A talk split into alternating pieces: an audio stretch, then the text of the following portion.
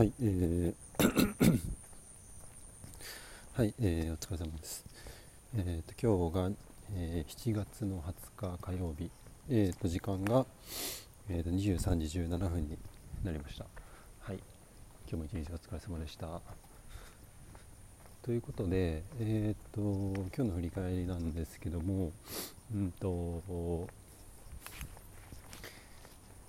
仕事を進める中で、えー、っとこうなんかフェイス2フェイスのコミュニケーション口頭連携とかも言ったりするんですけどもはあのやっぱりクッション性っていう観点で大事だよねっていう話です。でまあこう普段えっと出社勤務をしている人だとあんまり意識することって少ないかなと思うんですけどあの、まあ、今コロナでリモートワークが増えて、えー、っとこのフェイス2フェイスでのコミュニケーションの機会って結構減ってきているケースって会社とかって多いんじゃないかなと思ってます。でうちの会社は別に、あの今はリモートワークじゃなくてえーと、出社をしているというようなあの形なので、えーと、なんだろうこう環境要因でそのフェイス2フェイスのコミュニケーションが少なくなるということはまあ基本的にないですけども、あのただ結構業務量とか、あの増えてきたりあとはあのそうだな関係者が増えてくるとこうチャットでのこうやり取りとかあが社内のコミュニケーションを含めて、まあ、増えてきます。でやっぱり、えー、そのミーティングがあの入ってたりとかをしてるとまあ、その取りたいコミュニコミュニケーション取りたいっていう時にあのタイミングがあの、まあ、合わなかったりとかあの直接話せないっていう機会があの、まあ、多分にあるかなと思うんで、まあ、そういう時に、えーと、チャットでメッセージを残しておいたりとかあのそうすることで、えーとまあ、限りなくロスなく仕事が進行していく状態を担保すると。いう話かなと。でただ、あの基本的になあの進め方ってももちろんこういった形が普通で、えー、っとそういうふうに進めるのが、あの基本的にはまあいいかなと思ってるんですけども、あのただそれだけだとうまく回らないよねっていうのが、まあ、今回のこう振り返りの中心になってます。で結局人間って感情の生き物なんであのチャットとかで、えー、と仕事はこう基本的には回っていくんですけどもたまにやっぱり頼みづらい依頼とかやっぱり向こうも忙しい中での依頼とかやり取りっていうシーンがあのやっぱり増えてくるとあのーやっぱりチャットだけだとチャットだけというかあのテキストの文字だけだとあのそこに感情がこう入らないんで、うんと、それを無機質なものとして捉えて、えー、と仕事を処理するっていうやり方に、えー、どうしてもこう陥ってしまうと。で実際僕個人的な考えとしてはやっぱりスタンスとかあのその仕事に対する向き合い方みたいなところがあの一番重要だと思ってるんで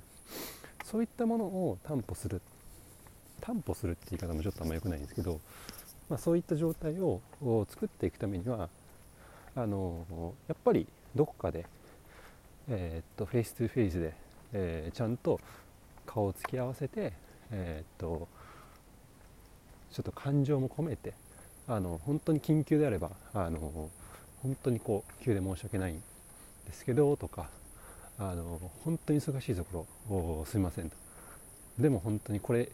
必要なんでどうしてもここでやれないですかとかあの本当にそういう少しのこう緩急のとか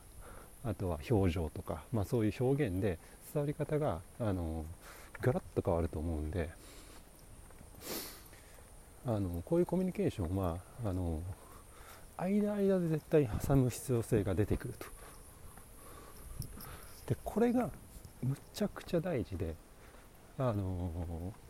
こう長い目で見た時のこう仕事のこうをうまく進めるっていうことを目的とした時に、えー、っとこういうコミュニケーションがあのむちゃくちゃ重要で大事だと。もちろんあのそれだけだとあの逆に仕事が回らなかったりもするのでうまく両立しながらっていうのは前提になるんですけども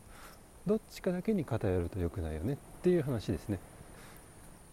であのやっぱり最近思ったのが忙しかったりするとどうしてもチャットとかテキストだけでテキストの方にどうしてもこう寄っていく。で口頭のコミュニケーションっていうのがあの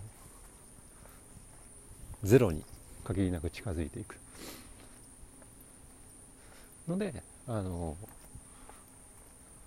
なんか無思考で何も考えずに仕事を進めていくとそうなっちゃっていくのでどうしても。意識的にこういう口頭でのコミュニケーションっていうのは取るようにした方があの仕事はうまく進むのかなと思ってます。あの結局やっぱり感情の生き物なんで繰り返しになるんですけど、うん、そういうところであのしゃあないなとかモチベーション、まあ、やったろうとかあの、まあ、そういうこうマインドセットじゃないですけどが、あのそういう時に改めてできるしそれがこう起爆剤になってあのより仕事を推進していけるようなあの状態に持っていけたりもするんで、うん、やっぱりこういうコミュニケーションが大事なのかなと思ってますと。はいという感じですね。うん、なんかあのー、結構最近こう俯瞰でこう事業部の状況とか動き動きとか周りの人の動き方とかあの目につくケースがやっぱり多くてあのやっぱりそういうことを